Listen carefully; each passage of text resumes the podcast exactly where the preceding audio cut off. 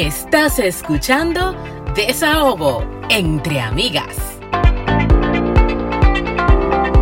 Bienvenidos a un episodio más de Desahogo entre Amigas, un espacio para cherchar, aprender y sobre todo descubrir lo jodidamente interesante que es ser mujer.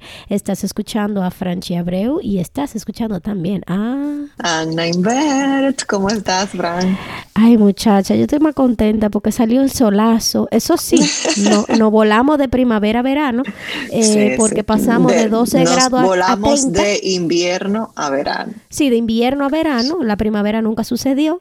Eh, entonces yo incluso salí el fin de semana pasado a llevar a la niña al ballet y después dije, ay, el día está bonito, vamos a caminar con una, con una amiga que también lleva a la niña a su ballet. Y yo me fui con unos jeans de esos pantalones altos. Ah, el calor eh, yo me estaba asando. Sí. Asando, 30 grados, yo estaba sudando, o sea, de verdad, yo estaba grave, pero feliz. Yo dije, Señor, ama este calor, suda con felicidad, porque usted ha durado nueve meses quejándose de la nieve, del frío y, y, y, y de, y, de, y de congelarte la vida. Así que disfrute ese solazo. Ahora hay que disfrutar el sol y del país porque el país es muy bonito en estas temporadas. A mí me han comentado, ay, pero que venga la República o vamos a hacer algo ahora que la haya está de vacaciones. Y sí, yo quiero ir y yo quiero compartir con mi familia. La situación es que yo no puedo perderme verano en Canadá. O sea, verano en Canadá es demasiado lindo. Hay muchísimas actividades y los lugares para visitar. O sea, el contacto con la naturaleza aquí es como que otro nivel. Pero bueno, también estoy súper contenta porque ustedes saben que esto es grabado, señores, salen los viernes, nosotras grabamos cualquier día de la semana, pero también nosotras a veces, eh, gracias a Dios, tenemos tanto invitado que acumulamos eh, los episodios. Entonces no grabamos semana tras semana, entonces siento que tengo como un año que no hablo con Sí, porque eh, teníamos ya varios episodios grabados y, teníamos tiempo que no, que no grabamos. Y mira, estamos en el mes de las madres. Y yo este tema lo estaba, estaba esperando la persona ideal para hablar del tema, una persona letrada que nos pueda dar luz, porque tú sabes que en, en, la maternidad es una de las etapas de la vida que son más transformadoras, como que uno hace un cambio 180, eh, eh, pasan muchas cosas en el cuerpo, en el cerebro, en, en, en la vida de, de, de, una mujer sobre todo. Y, y, la verdad es que muchas veces no nos gusta decir que, que hay veces que no estamos bien. Sí, a veces que no estamos bien eh, mira, aquí vamos a hablar un poquito de, la mujer eh, posparto, puede ser preparto también, y de que muchas veces ni siquiera, sí, que no lo queremos decir, pero también es que no lo sabemos. Sí, a veces que por un lado, no nos, no, no venimos de una generación de, de, otras madres porque a nuestras madres le dijeron, la, el fin universal de su vida es ser mamá. Y eso es lo que usted más debe amar y esa es la bendición más grande que puede tener. Acuérdate que veníamos con el chip del rol de madre, la que mantiene a la familia y ese es su rol. Exacto, entonces nadie te dice a ti las cosas feas las malas noches, los cambios hormonales, te puede dar depresión postparto. Aún así, tú deseando ese niño y buscando ese niño y qué sé yo, que también te puede pasar porque eso le pasa a muchas mujeres. Exacto, eh, cuando ese niño nace, que tú dices, ¿y ahora? O sea, uno, uno muy, muy asustado por el proceso del embarazo pero que el proceso del embarazo son nueve meses y después de ahí ya eso es forever, my friend. Después de ahí, mi amor, es que viene lo bueno. Exactamente. Pero, mira, hoy tenemos a una, ella es la directora fundadora de Resiliencia CI, es psicóloga clínica, terapeuta perinatal. Ella trabaja mucho con la autoestima, la maternidad y la crianza consciente. Ella es autora, speaker y también pertenece al Postpartum Support International con nosotros, Bianca Melo. Bienvenida. Un gran placer un gran placer compartir ese espacio con ustedes, sobre todo ahora precisamente que celebramos durante mayo, además de que celebramos las madres, eh, pues en República Dominicana y en, otras partes del mundo. Sí. Sí. El, el mes de mayo se lo dedicamos también al reconocimiento de la salud mental materna. Es el mes de ese awareness, ese de, nosotros. Eh, es mental health awareness. Así es, sí, es eh, de la mujer, de la madre. Es muy bueno saber. Es así. Entonces, por eso, sobre todo, pienso que es un muy buen momento para tocar tantos temas que, y fíjense que ustedes decían, eh, no nos los dicen, y yo me iría más allá. Muchas veces no los dicen, porque yo tengo eh, pacientes, personas que he acompañado, que me dicen, Bianca, que tú lo decías. Yo entraba a tu charla y yo te escuchaba decirlo. Y yo no pensé que a mí podía pasarme. O sea, ah, sí, porque se otra te dice, no, eso no me va a pasar a mí porque yo soy súper heroína. Exactamente. Y yo, soy, yo vivo muy feliz y yo siempre tengo la autoestima alta y yo siempre he querido tener hijos porque eso pasa. Eso pasa. Bueno, te digo el ejemplo cuando, mejor. Cuando los problemas le pasan a otros, a veces uno ve como, ok, es un problema y está muy retirado de mí, exacto, a mí como que no. Eso aquí no va a llegar. Que es un mecanismo de defensa, es un mecanismo de defensa, una forma en la que tu cerebro te protege de, pues verdad, eh, quizás si anticipáramos que todo lo que le puede pasar a otro, pues no puede pasar a nosotros, viviríamos en una ansiedad interminable. Sin embargo, que está muy bien, exacto. Sin embargo, poder tener la información, saber que existe, saber cuáles son como esos indicadores de qué debo, debería de estar pendiente, porque eso nos da la posibilidad de acceder a la ayuda que podamos necesitar durante estas etapas tan vulnerables para la mujer. Exacto, sobre todo cuando tenemos esas etapas, o sea, que tú dices, bueno, esto va a pasar, entonces preparémonos. Definitivamente. Porque hay otras cosas que uno no sabe que va a pasar, pero esas etapas así como embarazo, como que casamiento y todo eso, es muy bueno prepararse. Definitivamente. Mm, ¿Por qué tú crees que es así tan importante decirle a las madres, mira, está bien no sentirse bien? hay un día que no te vas a sentir bien. Porque tenemos, tenemos muchas expectativas, tenemos muchas expectativas nosotras mismas. Es como eh, vivimos de manera que nos hacemos las fuertes por el bien de los demás. Es como muy... Eh, es extraño incluso y es una sensación molestosa, incómoda, conectar con tu vulnerabilidad. Hay que tener, señores, mucha humildad para decir yo necesito ayuda yo no estoy bien. Entonces, eh, la expectativa del rol, que se espera de la mujer? Tenemos también ahí, aparte de ese código con el que venimos, ¿verdad? De antaños, con el, el rol precisamente que, que hablabas, que se nos asigna, también tenemos que no solamente es el rol, sino que tenemos que hacerlo bien. Y todo lo que, lo que, lo que tenemos alrededor, tenemos que hacer eh, buenas madres, tenemos que ser eh, buenas empresarias, buenas trabajadoras, tenemos que ser eh, buenas emprendedoras, tenemos que ser buena esposa. Entonces, eh, todos esos roles es como en esa incapacidad de entender, de, mira, hay muchísimas cosas que se me van a salir de las manos. Va a haber muchísimos. tú sabes que ahora que te escucho diciendo ese rol de esposa, ese rol de madre, ese rol de trabajadora, ¿y nosotras para cuándo?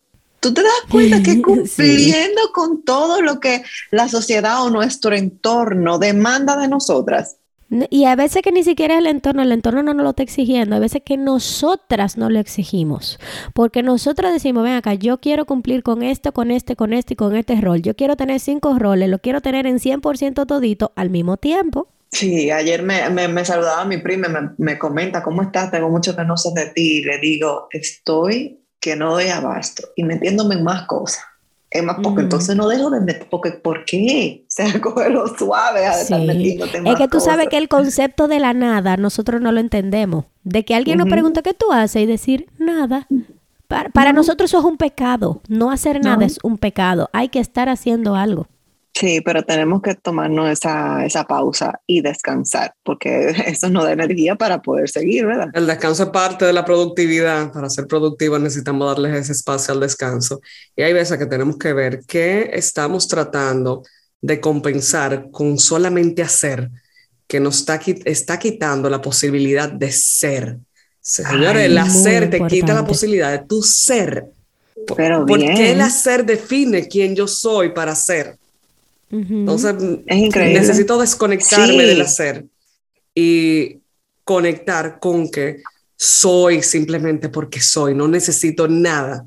No, hay, no, no, tengo que hacer nada que defina quién soy, porque solamente por el hecho de ser, eso me hace mucho más que suficiente. Claro, que, que de hecho, de repente tú te vas por otra línea haciendo, por otra línea de tu ser. Yo soy tal cosa y me gusta tal cosa, pero el hacer tanto otras cosas, o sea, están totalmente desligados. Es interesante, por eso es bueno como que sentarse un momento, hacer una... Re... sí. Es así hacer una retrospección y bueno, eh, de, ver qué es lo que voy a hacer con mi vida, qué es, lo que, qué es lo que soy realmente. Dejo de hacer tantas cosas, a ver en qué me enfoco. Tú sabes que vamos a pasar un poquito al tema maternidad, aprovechando este grandioso mes que mucha gente dice, ay, que el Día de las Madres, que es muy comercial, bla, bla, bla. A mí me parece bonito celebrar. A mí me parece bonito porque sí, es verdad, somos madre 24/7, pero es como una apreciación ¿verdad? a, nuestro, a nuestro ser, a nuestro pensar, a todo, el, a todo lo que damos desinteresadamente. O sea que a mí me parece muy bien que se le dedique, no, no un día, el mes entero de, de mayo deberían dedicarse a nosotros. Le comentaba yo, Bianca, a Fran, ella ya se sabe esa historia, y todo lo que me escuchan saben que yo fui madre muy joven, yo tenía 19 años cuando parí mi primera hija. ¿Qué pasa? que yo recuerdo, óyeme, uno de los recuerdos más latentes en mi memoria de cuando yo di a luz, además de cuando me pegaron a mi niña en el seno por primera vez, fue que yo le hablé mal a una enfermera, le di un boche. O sea, tú me preguntas ahora, ¿y qué boche fue? ¿Y qué fue lo que pasó? Eso yo no me acuerdo. Pero yo me acuerdo que ella me dijo algo y que yo me puse como una loca y le dije de todo. Y la enfermera se fue cuando yo siempre me he caracterizado por ser una muchacha tranquila, por ser una muchacha amable, por tratar de no tener conflicto con nadie. Pero ¿qué pasa? Yo no sabía, no sabía que existía la depresión postparto. Eh, y aunque lo hubiese sabido de repente también hubiese estado amargada y, depresiva, bla, bla, bla. Pero quizá hubiese estado más consciente, ah, mira, cuida, cuida cómo hablas, porque no sé. Yo no sabía qué era eso yo no sabía con qué se comía, yo no sabía que eso existía, ni que me iba a dar. Yo estaba totalmente en el aire. Entonces, a mí me encantaría como que tú nos compartas, que hablemos de esa depresión postparto para domis. O sea, ¿qué, ¿qué pasa cuando eso está pasando? ¿Qué pasa en nosotras? ¿Cuáles son los síntomas? Si eso se puede evitar. ¿Cómo tratar de ser más llevadero ese momento? Mira, se puede prevenir hay factores de riesgo que son importantes que nosotros tengamos pues muy presentes.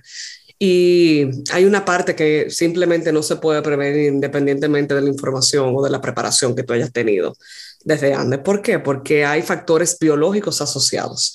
O sea, en la depresión postparto, eh, una persona que haya vivido algún episodio de depresión, sobre todo durante adolescencia o en esa juventud eh, temprana, eh, puede ser un candidato, un factor de riesgo muy determinante para que también ocurra entonces y se dé durante el embarazo y posparto. Entonces, eh, yo recomiendo muchísimo cuando la mujer queda embarazada, que se ponga a preguntar a su mamá, a su tía, a su abuela, a una prima, mira, ¿cómo te fue?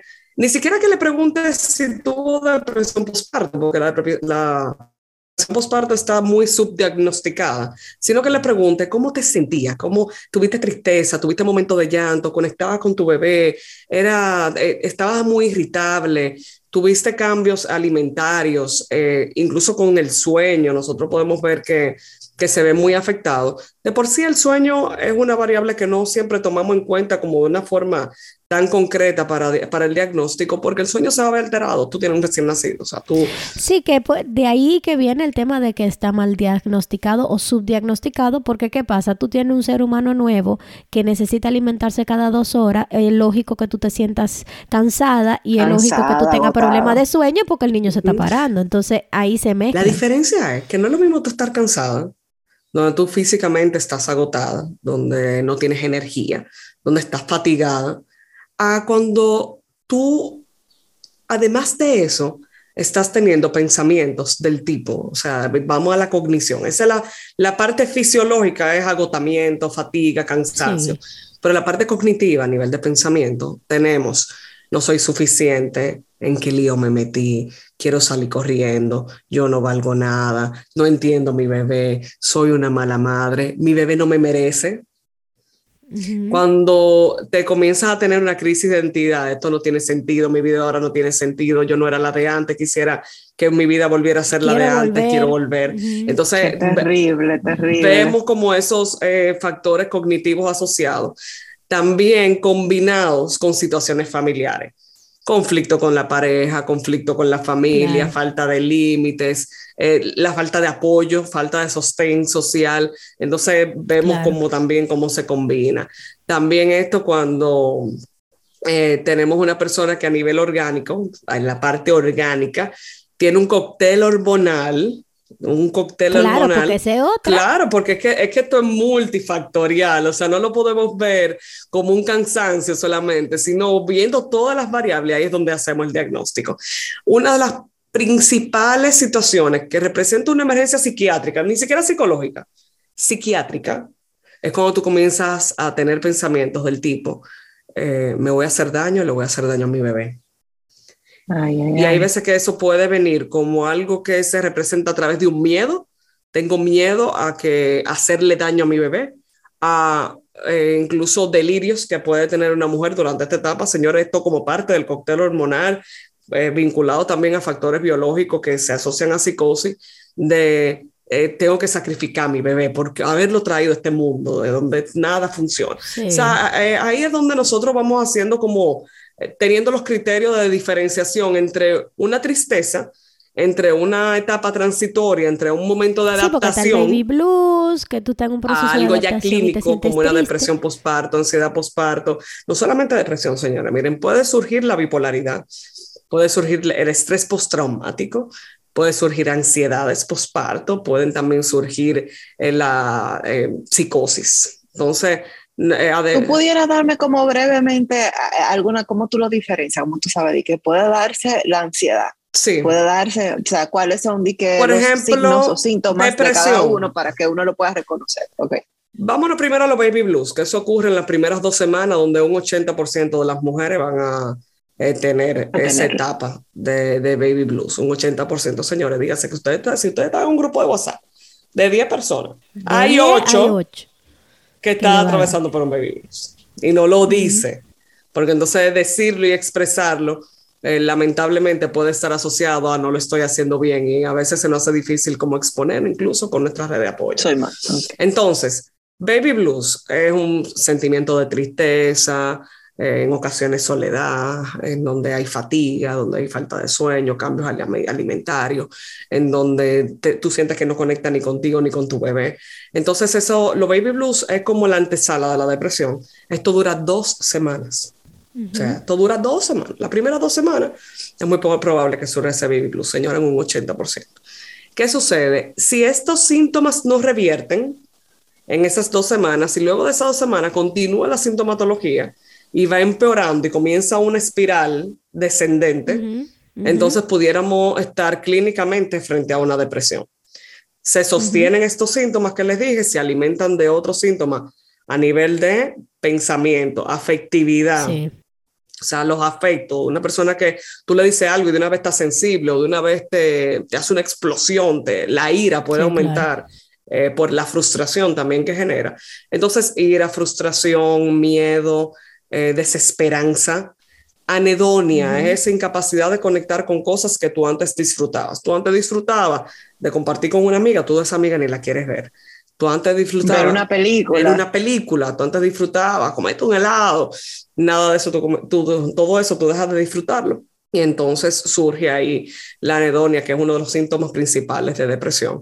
Y en ese sentido, todo esto sigue incrementando siguen otros factores asociados y ahí pudiéramos hablar de depresión. Ansiedad es una inquietud interna.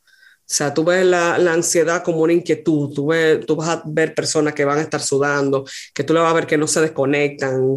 Sí, hay, hay, hay, mujeres que se ponen obsesivas con el tema de que si el niño está bien, si el niño está Pero entonces, eso que, tú me describes es el trastorno obsesivo compulsivo reflejado dentro del posparto. O sea, la, la ansiedad y el trastorno obsesivo compulsivo son primos hermanos, entonces tú tienes, en la ansiedad es mucho más fisiológica. O sea, tú vas a tener sudoración, el, palpitaciones, eh, puedes tener también eh, como ese eh, pensamiento acelerado, o sea, la presentación de la ansiedad es muy fisiológica y, se muestra sobre todo como una inquietud. El síntoma principal. Pues entonces tú sabes que nosotros ah, usamos mucho la palabra ansiedad mal. Muchísimas porque veces. uno, ah, o sea, claro, porque a mí, a mí que cuando al principio de la, yo estudié psicología, psicología industrial, pero yo empecé en la psicología clínica, pero ya hace muchos años nunca la ejercí.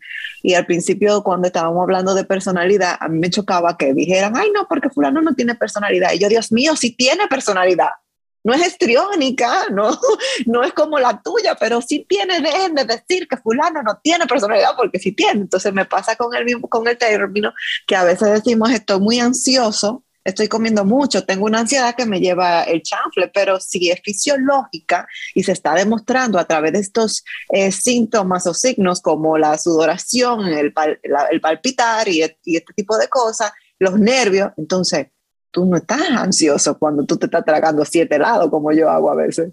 Bueno, lo que pasa es que el, el tragarte el helado puede ser un mecanismo de compensación para disminuir la ansiedad.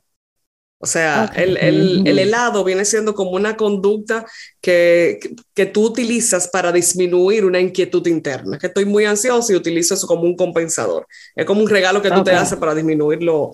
O sea, la, el, la, la... Entonces está bien dicho. ¿Eh? Entonces está bien dicho. Sí, ahí puede ser. En ese caso, sí, ahí en puede ese ser. caso sí. Okay. Porque por ansiedad una persona puede atragantarse, o sea, de, de, puede tener okay. un, un, momento de, de, Se pueden dar conductas alimentarias por la ansiedad, y es lo que te digo, es como una, un comportamiento que tú utilizas para calmar un, una inquietud interna y hay personas que las drogas, la, el, el, alcohol. el, alcohol. o sea, diferentes tipos de mecanismos de afrontamiento tiene cada quien, eso cada quien tiene su mecanismo, pero la ansiedad eh, podemos describirla como eso. La ansiedad se acompaña de miedo, se acompaña de tareas, de roles, llega un punto donde tú tienes tantas cosas. Que, que es el estrés. El estrés es esa demanda externa, como todas las cosas que tengo alrededor, y, y, todo lo que tengo que hacer, eso me genera estrés. Y la ansiedad es el miedo a no poder lograrlo. Entonces, por ahí Te podemos... Entiendo completamente, gracias. Podemos de... Por la aclaración. Entonces, en la... Eh, así como mencionaste... Hablamos de baby blues, hablamos uh -huh, de depresión, de hablamos de ansiedad. El trastorno obsesivo compulsivo, eh, son... Muchas madres van a, se van a dar cuenta ves si el bebé está respirando. Y, y son como uh -huh. eh, comportamientos obsesivos, las obsesiones son los pensamientos, es como el pensamiento de que algo le va a pasar a mi bebé, ese es el miedo. Uh -huh. Y la compulsión es revisarlo constantemente. La repetición. La, el comportamiento. O sea, la obsesión es el pensamiento, la cognición, y la compulsión es el comportamiento que tú utilizas para tranquilizar la obsesión. Para tranquilizar la obsesión. Okay. Entonces, eh, tú vas a ver una mamá que quiere asumir todos los roles. Nadie puede bañar el bebé, nadie puede hacer las cosas mejor que yo, todo, uh -huh. lavar los biberones tengo que hacerlo yo, porque eh, con el sucio, con la limpieza, o sea, hay unas obsesiones con cosas muy puntuales. Muchacha, con mi primera hija yo hasta dormía con ella, para que no, tú sabes. Y con esta, eh, mira muchachita, va para su cama. bueno, mi amor, yo lo que tenía muchos pensamientos fatal, fatales, uh -huh. así como que, por ejemplo, mi hija siempre tuvo problemas para dormir y el día que ya dormía más de dos horas, yo dije, se murió. Ay, yo tenía esas, es así como, como es, Dios mío, de verdad que uno piensa muchas cosas feas. Sí. Eh, ¿Qué información a ti te hubiese gustado que te hubiesen dicho o, o qué tú crees que, que, las mujeres antes de tener hijos, eh, de, de, informaciones prácticas que deben tener, que son necesarios para que la, las mujeres estén conscientes antes de tener un bebé? Porque yo hubiese querido tener muchísimas informaciones y mira que yo busqué, yo googleé, yo vi charlas, yo atendía todo, pero yo no sabía, yo no estaba consciente de que la falta de sueño podía afectar tanto. Porque uno tiene en mente el pasar mala noche en esa vez que te fuiste a la discoteca y amaneciste. Pero eso fue un día. y tú estabas haciendo algo que tú disfrutaste. no, levantarte cada dos horas a pegarte un muchacho de un seno.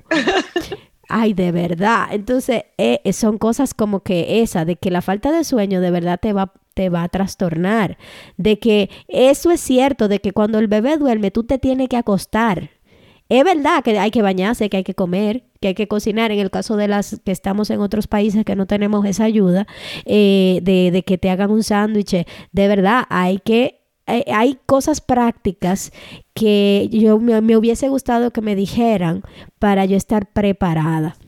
Mira, yo te diría que lo mejor que te puedo decir en ese sentido es que haya alguien cerca de ti que sepa lo que puede pasar contigo. Porque cuando ya estás en la espiral de la enfermedad, cuando ya estás arropada en la depresión, cuando estás arropada en la ansiedad, cuando estás, no te estás dando cuenta de dónde estás cayendo. Eso es cierto. Por más información que tengas, por más consciente que puedas ser de muchas de las cosas que puedan pasar, a veces necesitamos una persona que te esté observando y te diga, mira, pienso que hay algo que no está bien. Que tengas incluso el, el acompañamiento terapéutico. Yo les recomendaría a toda embarazada que dentro de su, ¿verdad? De todo su, su recorrido, donde es ginecólogo, donde lo, las radiografías, los ecos que se hacen, que incluyan el acompañamiento terapéutico hasta profiláctico, dígase que sea preventivo. Preventivo, claro. Tanto en el embarazo como en el posparto. Para mí debería ser mandatorio. Tú llevas a tu bebé a ponerse su vacuna, tú lo llevas a chequearlo a él, chequeate tú también. Definitivamente. Es que, es que, la vida le cambia, o sea, un giro 180 grados. O sea, es un giro 180 grados que, como dijo Frank anteriormente, aunque usted lo esté esperando, si no lo está esperando, imagínate. Si lo estás esperando con todo el amor del mundo, como quiera, como quiera, porque es que tu ser, tus actividades, tus acciones, todo ya se va a parar para hacer lo que esa persona, por lo menos inicialmente, para hacer todo lo que esa personita requiere. Entonces, tanto emocional como físico. Hasta, o sea, eh, señores. Eh, tú sabes que, que hasta me da risa. Uno se prepara para hacer horno, pero uno no se prepara para hacer nevera. Porque se una, tú te preparas para hacer el horno de ese bebé y las y las y lo y la vitamina y toda la cosa, pero después que el bebé está afuera, tú eres su cama, tú eres su nevera, tú eres su comida, tú eres su casa, tú eres su todo. Y leí por ahí que durante los dos primeros años el bebé cree que la madre y él son uno. Exacto. O sea que no hay, ahí no hay para nadie. Ahora Ese es un apéndice que grita. Entonces, mi amor, hay que prepararse. Incluso hay estudios que afirman que el cerebro de la mamá cambia. O sea, la materia gris de la madre, eh, la, la amígdala se sobreestimula. Es para que tú eh, tu orientación eh, a nivel de cuidado, de, de, intuición. Eso es un sentido que desarrollamos las madres, las mujeres en estas etapas y, muchas veces eh, no le damos quizá como, como esa fuerza. Por eso les digo que cuando ya te encuentras en esa espiral descendente, donde ya estás siendo afectada por una depresión, por una ansiedad, por un estrés postraumático, independientemente de lo que te esté ocurriendo, eh, muchas veces no te das cuenta. No te das cuenta del tipo de pensamiento que tienes, señora, porque los pensamientos pensamos, cuando tú estás teniendo un pensamiento, tú piensas que eso es verdad absoluta. Claro. o sea, el cerebro computa tus pensamientos como una verdad. Es no que hay tú, nada, tú, nada como la mente, señor. Tú distorsionas a la realidad loca, pero nosotros hemos hablado muchísimas veces que tú te ves eh, en las fotos de la universidad y tú dices, diablo, yo sí me creía que yo estaba gorda y yo me veía en el espejo como que yo era un, tanque de guerra. y ahora yo veo la foto y yo digo, pero esa modelito, tú deberías te cuera en la calle. Entonces es así. Sí, o sea, es terrible, es terrible. Nosotras las madres, tú sabes las veces que uno por intuición ha salvado a un muchacho solamente porque tú dices, déjame ver que está fulano, que está muy calladito o lo que sea, y está abajo de un gavetero. de verdad, literalmente, o sea. Y eso que estamos hablando de cuando se da la maternidad como en un contexto de normalidad. O sea, donde van ocurriendo cosas que van ocurriendo como normales, pero cuando todo eso tú le agregas que hay un diagnóstico de tu bebé. Ah, cuando eso tú le agregas que hay una ruptura en la, en la pareja, en la familia, cuando eso tú le agregas una situación de duelo que tienes que afrontar, entonces, todas esas son variables que nosotros tenemos que tener. Mira, Bianca, inicialmente, tú no lo sabes, pero nosotros hicimos el podcast porque teníamos esta necesidad de desahogarnos y teníamos tantas conversaciones chulas y chulas entre comillas, porque ahora digo chulas porque le pueden servir a otro, pero en ese momento no estábamos saciando. Yo la tuve a ella, me tuvo a mí y nosotras entre las dos pudimos sacar adelante, pero eran situaciones que de verdad nos marcaban. Por un lado el peso, por otro lado la preocupación de muchacho, por otro lado eh, los problemas económicos quizá. Eran muchísimas cosas. Entonces nosotras hicimos el podcast para sacarlo y nosotras nos quejamos mucho, nos quejamos mucho de la maternidad, que nadie nos lo dijo, que todo se pinta muy bonito, que no es así. Pero cuando aquí vienen invitados que traen sus problemas de que se me murió el niño, duramos cuatro años con él enfermo, eh, o mi hijo tiene el trastorno del autismo que, que, trabajamos en nosotras en, en abril. Conchole, qué agradecido. Y tú sabes, aprovechando tu psicología te voy a hacer esta pregunta porque no tiene que ver con el tema, pero se lo digo mucho a las personas que vienen a mí, porque de verdad tengo muchas amigas que se acercan por situaciones. ¿Por qué será que la desgracia del otro nos tranquiliza? Y ojo, no es porque somos malos, sino porque quizá no nos sentimos solos. Pero yo tengo amigas que me dicen, ay, vienen donde mí y me dicen tal, tal, tal cosa, como que se le está acabando la vida. Y yo les digo, pero no eres tú sola. Y me pongo de ejemplo, mira, yo tengo esto, esto, ay, es verdad, gracias. Y se tranquiliza. Sí, porque llega un punto donde eso nos conecta con gratitud, porque nos conecta con eh, otras realidades, nos conecta con que no estamos solos, porque una de las cosas que más pensamos y por eso eh, son buenos estos eh, espacios de información donde nosotros podemos de alguna manera normalizar muchas cosas que a veces pensamos que eso, yo soy la única que estoy pasando por ahí. O que a mí es la única que me están pasando estas cosas y que a mí el universo lo cogió conmigo. Eh, exactamente. Entonces, cuando tú puedes conectar con otras historias, eso te hace decir, mira, no soy la única. Mira, hay otras personas que pasan por otro tipo de situaciones. Y ahí yo también diría que es, es bueno eh, no solamente pues contar tu historia frente a una historia que te están contando, porque yo digo que nosotros los seres humanos no nos escuchamos y por eso es que los psicólogos tenemos trabajo. Gracias. Cuando alguien venga con su historia, antes de brincar a tu historia, abunda más sobre qué es lo que la tiene en Chivat. ¿Cuáles son los pensamientos asociados? ¿Cuáles son los, los comportamientos asociados? Porque ahí le damos el espacio de que pueda definitivamente como terminar de sacar eso que tiene de manera interna. Sí, y que luego, ella misma se dé cuenta, básicamente. Y luego entonces comparto, o sea, necesitamos más espacio de escucha.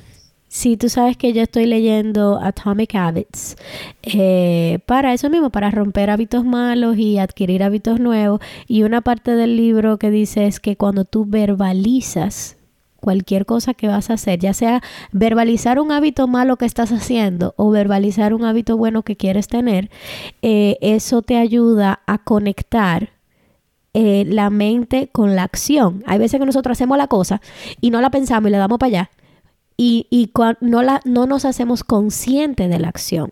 Entonces, cuando tú verbalizas, cuando tú hablas y dices, no, porque esto, esto, esto, entonces eso te, te, ayuda a conectarte conscientemente con eso y decir, espérate, pero la respuesta puede ser esta. Y tú misma llega a la conclusión de lo que tú deberías hacer.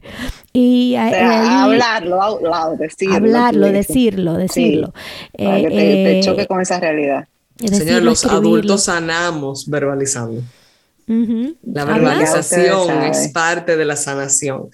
El tú verbalizar, solamente tú poner sobre la mesa lo que a ti te está pasando, es un gran paso para eh, realmente poder tener los recursos que tú necesitas para afrontar, para vivirlo, para traspasar esa situación que te está, que te está abrumando. Y hablemos de mira, déjame, la amiga tóxica, dime. Déjame hacerte una pregunta, déjame hacerte una pregunta porque eh, hemos hablado mucho de que ah, tengo que hacer esto, tengo que hacer lo otro, nos abrumamos mucho y por eso viene que es la ansiedad, que es la depresión, que no sé, no sé qué. Cuando finalmente nosotros decidimos, ok, voy a dejar a un lado tal cosa, voy a dejar que mi esposo bañe la niña o voy a dejar tal cosa y para dedicarme un poquito a mí, entonces viene nuestra amiga tóxica, la culpa. Amiga tóxica. Y, entonces yo empiezo, pero ¿y qué tal si la deja caer? Si la deja caer fue porque yo no la vallé.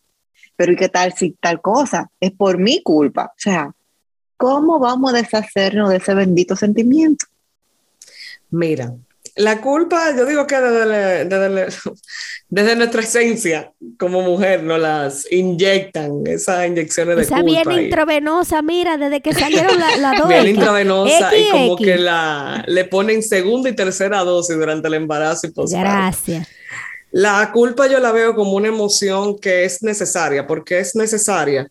Porque nos conecta con, con, lo que está bien y lo que está mal. O sea, eh, si no tuviéramos culpa como seres humanos, este mundo sería un completo desastre, porque nadie sentiría remordimiento ni arrepentimiento, sino que simplemente iría por la vida cubriendo sus propias necesidades y no tendría ni siquiera la empatía para con el otro. Por eso digo que es innecesaria y al mismo tiempo es una emoción desgastante y que sostenida en el tiempo es inútil. ¿Qué sucede con la culpa? La culpa es mensajera. Cuando la culpa llega, ¿de qué manera tú puedes asumirla con responsabilidad? Y esa es la forma de desactivarla. O sea, no voy a dejar de sentir culpa. La culpa está ahí y la voy a seguir sintiendo. Y es una, un sentimiento humano. Muchas veces lo rechazamos, pero el problema de la culpa en sí misma no es que llegue ni que la sientas ni que la tengas. El problema de la culpa es que la sostengas en el tiempo cuando la sostienes en el tiempo, cuando comienzas esa culpa, se convierte en condena, entonces necesitas un castigo. Ahí es donde la... Ahí es que está el tema, que uno se castiga. Porque dice, bueno, yo no hice eh, la merienda saludable para la lonchera del niño. Tú sientes la penita y concha le debía hacerlo. Pero de ahí a que yo soy la peor madre del mundo. Mira cómo ese niño está comiendo azúcar y galletica que no sé qué. O sea, está fuerte. Ahí alimentamos angustia, ahí alimentamos condena, ahí alimentamos el castigo. Okay. Entonces, ¿qué, eh, eh, ¿cómo es la forma de tú sentir la culpa, aceptarla, entenderla, sentido que la sienta, pero la puedo desactivar a través de la responsabilidad. Ok, ¿cómo yo me sentiría más tranquila? ¿Cómo puedo confiar más en otras personas? ¿Qué, ¿Qué, necesito hacer yo? Y ahí también vemos si tenemos expectativas reales o irreales. Okay. Practicando la compasión porque señores, miren, el que tiende a culparse a sí mismo, el que tiende a condenarse a sí mismo, el que tiende a venir con el látigo todo el tiempo a sí mismo, también lo es con el otro. Claro que sí. Pero claro que sí, porque tú, si tú lo esperas de ti, tú lo esperas de otro también. Entonces, eh, la misma culpa que tú sientes como madre y que tú te, porque yo no hice esto, pero así mismo tú estás atosigando a tu pareja que no hizo, que hizo, que deshizo. Exactamente. Mira, bien, a veces me pasa con mi hija de 14 años, de 13, que ya va a cumplir 14, parte de mi desahogo. Anyways, eh, me pasa con ella que, ¿qué te digo? A veces no arregla su habitación y yo se lo digo, arregla tu habitación. Tenemos un hábito de eso, pero a veces ella es buena niña, muy buena. Pero no lo hace y deja pasar los días, la habitación se llena de reguero. Tú, Entonces yo voy en la mañana, le prendo la luz y le digo, levántate, vamos a arreglar tu habitación y qué sé yo qué. Y en estos días me dijo, what a way to wake up. O sea, qué manera de despertarse, me dijo, como quien dijo, como quien dice, yo me estoy levantando. O sea, cuando uno se está levantando, uno tiene que pasar un tiempo antes de que tú reacciones. Y me sentí mal. tienes razón, no debo levantarte así. Y le pedí excusa. Pero yo siento que cuando yo le peleo a ella, porque no voy a decir que no peleo, porque sí, los padres peleamos, luego voy y le pido excusa. Si yo no sé si yo estoy haciendo algo bueno o malo, si ella va a decir, ok, mi mamá me pelea, pero luego me va a venir a pedir excusa. O sea, ella lo está viendo como una enseñanza de que, ah, mira, si hice algo mal, pido excusa. O sea, ayúdame. Mira, sí, la verdad es que vulnerabilizarse frente a los hijos y aceptar cuando algo, pues no, entendemos que no es de la forma en la que quisiéramos hacerlo, tiene todo el sentido que podamos pedir excusa y eso realmente es sano. Sí te diría que dentro de esa misma excusa, y tomando en cuenta pues la situación puntual, también es decirle cómo te gustaría que te lo diga, no me gustaría tener que repetirlo tantas veces. ¿Cómo lo hacemos entonces? Sí. O sea, ¿cómo tú asumes la responsabilidad? Es verdad, no es una forma de expresarse bonita, perdóname, tiene todo el sentido. ¿Cómo lo hacemos? Sí, ¿de qué manera podemos evitar esta situación? ¿De qué manera podemos solucionar esta situación para que ya entonces esto deje de ser un tema cada vez que tú te levantas? Claro, sí, claro. Así es. Gracias. Y hablemos de, eh, esta es una consulta gratuita, ¿eh? Aquí estamos toditas haciendo consulta a ver cómo nos ayudamos. Eh, hay un miedo que he compartido. No, van a mandar la factura. No van a mandar la factura, tú sabes. Hay un miedo, pero que nada más no es mío, ¿eh? Este miedo viene de otras también con las que yo he hablado. Tenemos el primer hijo. El primero lo tuvimos por ignorancia, ¿verdad?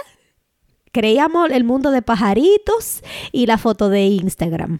Pasamos esa primera experiencia. Nos dimos cuenta que no es eh, eh, un cachú y que no es un mi nene que yo lo prendo cuando yo quiera y lo acuesto cuando yo quiera. Entonces viene el No un tamagotchi, vamos a No es un, tamagotchi, mi amor. Eh, entonces viene el pánico al segundo hijo. ¿Qué podemos hacer para evitar, no evitar, para lidiar con el pánico a tener dos? Mira, habría que ver porque a algunas personas le da miedo, otras personas simplemente eh, como lo viven.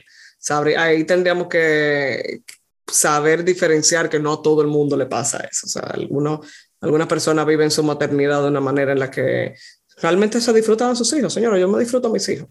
O sea, yo, yo soy mujer, soy profesional, soy empresaria, soy mamá y, yo amo. Eh, estoy embarazada de mi segundo hijo, tengo uno de, de cuatro y lo amo y amo mi rol, o sea, eh, yo sinceramente me he disfrutado y si tú me preguntas de todas las cosas que yo hago y todas las cosas que yo he hecho en la vida, lo que yo más me he disfrutado son a mis hijos. Y tener un segundo hijo realmente en ningún momento ha sido como, como miedo, pánico. Entonces también quiero que veamos esa otra cara, porque hay veces que queriendo eh, ser tan reales por lo que pasa mucha gente, queriendo también eh, eh, quizás visualizar y darle la mirada de que de todo lo de todas las cosas y emociones desagradables que puede sentir una persona tanto hacia la maternidad como como otros roles también perdemos la otra cara que también existe. Hay gente que de verdad, señores, no disfrutamos esto y es real, o sea, no, no es eh, tratando de aparentar ni mucho menos. Hay gente que genuinamente, eh, hay personas que no disfrutamos esto. Ahora, quienes no lo disfrutan, quienes tienen miedo, habría que ver qué está pasando también ahí en la dinámica familiar, en qué momento de la dinámica familiar está llegando este nuevo integrante y también aceptar, si no quieres tener un segundo hijo, que no tienes que tener un segundo hijo. Es más, incluso si tú no quieres tener hijo en lo absoluto, tú tienes todo el derecho de conectar con, mira, sinceramente, eso es algo con lo que yo no conecto y asumo la responsabilidad de no traerlo al mundo porque no, no, no es algo con lo que yo quiera ni conecte. Entonces, sí, hasta eso es responsable. Claro, definitivamente, definitivamente. Entonces lo que habríamos, lo que tendríamos que ver es, eh, ¿de qué es el miedo? O sea, es un miedo de volver a pasar por lo mismo. Señores, muchísima gente. Y, yo de verdad fuera millonaria, si yo ganara dos dólares cada vez que una gente me dice, tengo miedo a comenzar de nuevo. Sí. Tengo miedo a, a volver a lo mismo. Entonces, también es sí, porque muchas veces no es el miedo a tener ese segundo integrante de la familia, es el miedo a tranocharte por un año. A lo que conlleva. A cambiar pan pero otra vez. A, muchas mujeres que le pasó muy mal amamantando, a, a pasarse la sola el día entero con el niño. Sí, a las consecuencias. A las consecuencias de tener un niño. Bueno, pero entonces vuelvo a lo mismo. Si el, eh, de, qué forma puedo prepararme? Si el miedo es por no tener una red de apoyo, de qué forma, ahora que no estoy ni siquiera embarazada, que ahora que estoy pensando tener un hijo, puedo generar esa red de apoyo que yo necesito, que me di cuenta que la primera vez no la tuve y me fue muy mal por no tenerla.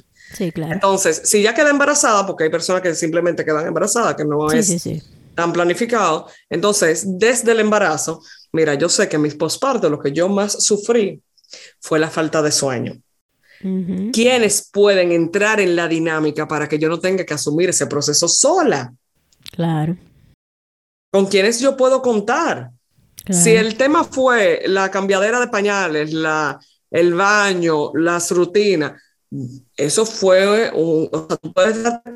Ya en la segunda oportunidad de la, de la maternidad y con esos primeros meses, tú tienes información de quién fuiste.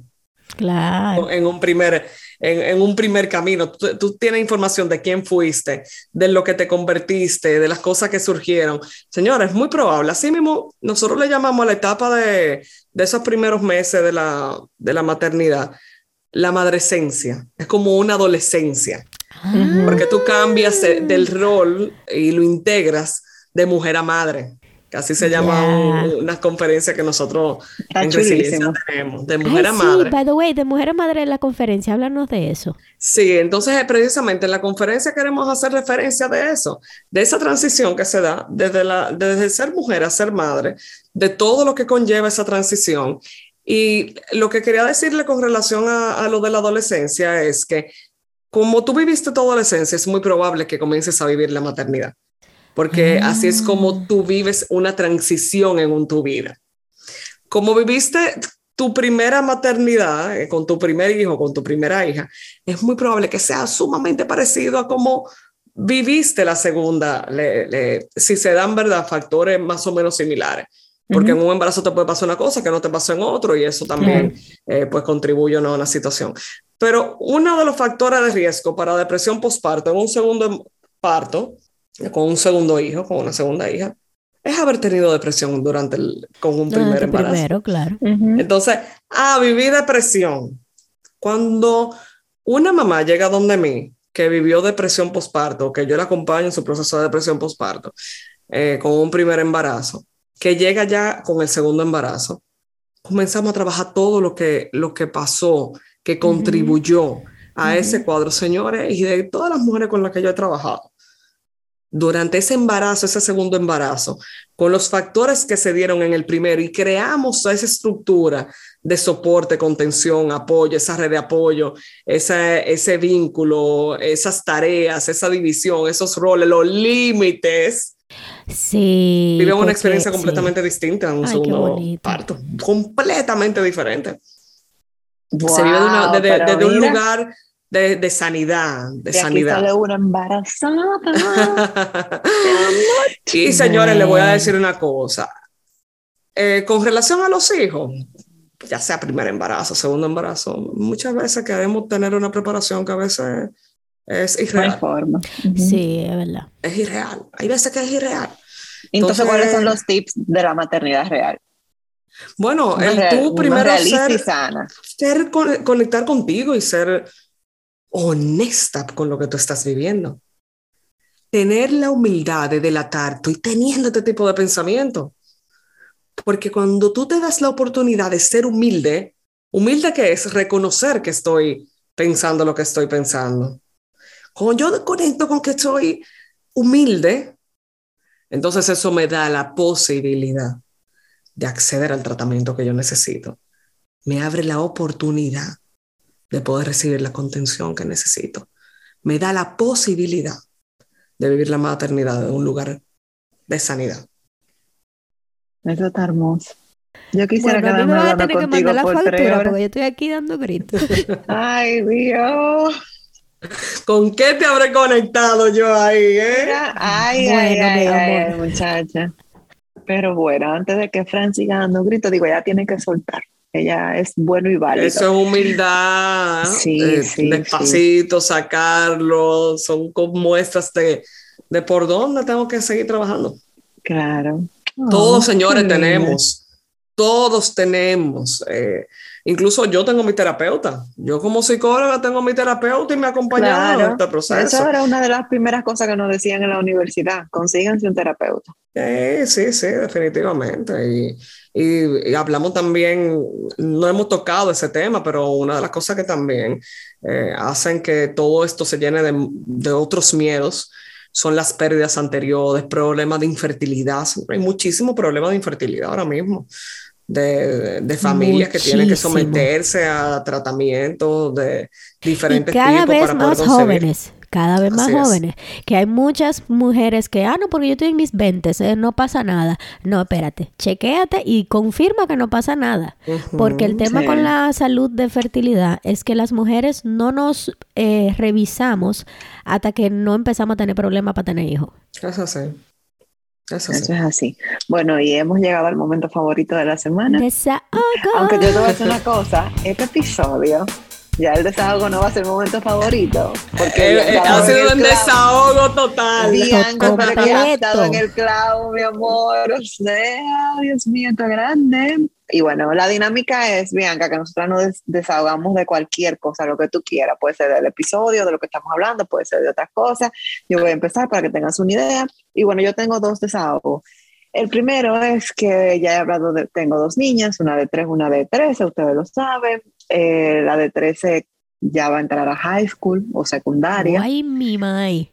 Y eso me tiene un poco preocupada. Y creo que, bueno, Bianca sabe y todas las madres que están pasando por esta situación saben porque cuando el niño ya pasa como a la adolescencia, se rompe, bueno, se va rompiendo la conexión con la madre de la pubertad pero ahora es como que fly little bird, es como que vuela, entonces claro. no se van de la casa, pero yo sé que va a pasar menos tiempo en la casa, va a tener más vida social. Tengo miedo del tipo de persona que ella vaya a conocer, porque si bien es cierto que nosotros estamos en un país muy seguro, también es cierto que aquí hay muchísimas culturas, y no estoy hablando de racismo ni nada de eso, pero cada cultura viene con su creencia, cada cultura viene con sus costumbres, viene con su situación. Entonces, acuérdense que los niños se crían desde la casa, pero también cogen muchísimo del ambiente. Entonces, yo estoy un poco preocupada, como ansiosa de qué va a pasar, a quién va a conocer, cómo serán las familias de esos que van a ser sus mejores amigos en, secundaria, porque mis mejores amigos de primaria no fueron los de secundaria, ni siquiera son los de ahora. Bueno, me quedé con Francine de primaria, pero eso es uno en un millón. Cuando nosotros le decimos a la persona, tenemos 23 años de amistad, la gente se queda, ¿what? no es normal, no es normal. Em, ella estaba preocupada ayer porque me decía, ay, que la graduación, y, y, como que no sé cómo me va a ir en la graduación, en la fiesta, porque no, o sea, ella tiene como, ella es muy exclusiva, tiene como tres amigos, pero bueno, el tema no es ella, el tema soy yo, de que tengo un poco de miedo por eso de entrar a high school. Mi segundo desahogo. mi, mi segundo desahogo es que me da penita que todavía al sol de hoy tenemos miedo a hacer terapia. Tenemos miedo a hacer terapia. El otro día viene una amiga donde mí a contarme sus problemas, que ya tenemos años, años luz. O también la conozco desde octavo. Bueno, tú te conocí antes hablando de sus situaciones y, yo trato, pero mira qué es lo que te está pasando. Le he mandado a hacer terapia como 70 mil veces y no quiere. O sea, ah, ya yo no sé. Claro que, mire, perdón que te interrumpa, pero claro que no va a querer porque la tiene en ti. El día que, tú dejes de escucharla, el día que tú dejes de escucharla y tú pongas ese límite, ahí va a buscar. ¿Cuál es el límite? Mira, ya te he dicho pues muchísimas yo tengo que soltar dos o tres, Bianca. Ah, pues mire. Es que, Ana, es que tú tienes que, empezar, tú tienes que empezar a cobrar, porque e, es, que es verdad. Mi hermana me dice porque ella es el banco, el banco de emociones. Todo el mundo va donde ella a descargar porque ella es así, ella es como un libro abierto. Vengan, vengan mis hijos todos, cuéntenme. Entonces, como ella da esa aura de que, de que yo te escucho, de que yo te valido, de que yo no te juzgo, yo digo, no, tú vas a tener que empezar a cobrar porque yo tengo mi terapeuta. Y hay veces que aunque yo haga mi terapia, cuando yo hablo con ella, porque tiene 23 años conociéndome, lógicamente yo digo, conchale, pero ¿para qué yo estoy pagando tu cuarto? Pero mira, no, no estoy mal. Me dijiste, me dijiste una pregunta y ella te la respondió igualito y yo, ya qué culo. bueno, es otra cosa. Mira, eh, Bianca, eh, yo quisiera como leerte la conversación que tuvimos el otro día, eh, como ella y yo hablando, y yo decía, pero Dios mío, o sea, por favor, busca ayuda y ella no quiere. Entonces, ah, ella lo que me dijo fue, no, porque la última vez que fui al psicólogo no conecté con él, con ella, porque ella se, se notaba como lo que quería era que yo le contaba los chismes y no me decía qué hacer. Y yo, ah, porque tú estás yendo al psicólogo para que te diga qué hacer. Para que te digan qué hacer, mi amor, pero una receta. Mi amor, no, no una receta que tú vas a hacer Exacto, duramos dos horas y yo, pero la, la persona necesita escucharte para saber qué es lo que te está pasando, para que o sea, para que tú misma lo saques y después de varias sesiones contigo, no sé si, si funciona, Bianca, quizá te dan herramientas para tú trabajar esa situación. Las herramientas se van trabajando, se van, eh, ¿verdad? Eh, viendo, cada terapeuta tiene su librito, o sea, eso en ese sentido, cada quien tiene su, su perfil, pero no es excusa el que tú no hayas conectado con un psicólogo, el tú no buscar ayuda. Tú posiblemente conectes, te, haga falta pasar por tres o cuatro psicólogos antes de conectar con uno con el que tú te sientas identificado. Y eso es válido. Entonces es como, ah, no, nunca voy a ir al ginecólogo porque como no me siento, no, no conecté con ese ginecólogo, más nunca me voy a chequear los feferes. Ah, o sea, no, eso no, no funciona. eso también le dije, yo leí por ahí un día que conectar con un psicólogo es como conectar con un amigo o con cualquier otra cosa. O sea, no significa que tú a la primera, ay, qué sé yo, que ya lo agarraste. De repente, incluso le dije, no es que sea mala. Es que bueno, pues tú no te gustó su forma, pero vete en fin, eso fueron mi desahogo. Dale, pero vamos a dejar a Bianca para último. Yo, bueno, no. Eh, el, eh, más que un desahogo mío, es algo que compartí con una, una amiga de, de, la universidad, que ella lo publicó en su Instagram, que ella dijo, que yo dije, wow, qué bonito tener una comunidad eh, porque con este tema de la maternidad que es tan difícil, hubo una madre en su comunidad que dijo, miren, le hice un cumpleaños a mis hijos, muy lindo, con ponis y todo, y no vino nadie. Si, alguien, si alguien está animado, puede venir. Y agarraron como ocho o nueve mujeres de esas y se fueron. Agarraron su muchachito, eh, ella agarró regalos que ella tenía como que juguetes y cosas que tenía guardadas que estaban nuevos, le envolvió y vámonos. Y, y, se juntaron y le hicieron el cumpleaños, llegaron las mujeres, llegaron sus, con sus hijos y la niña la pasó súper bien porque esa mamá fue vulnerable. Dijo, hice una fiesta y no vino nadie. ¿Quién, quién me ayuda? y, la pasaron de lo tan bien, bonito. Y la pasaron súper bien. Ella lo publicó en sus redes sociales. Yo dije, wow, eso es lo que nosotros necesitamos. Sobre todo las madres inmigrantes. Definitivamente. Definitivamente, una red, un soporte, un apoyo, una... Eh, sí, es que no solamente son las madres, señor, nosotros humanamente necesitamos estar conectados. Eso es parte de nuestra esencia como seres humanos. Bueno, desahógate, venga.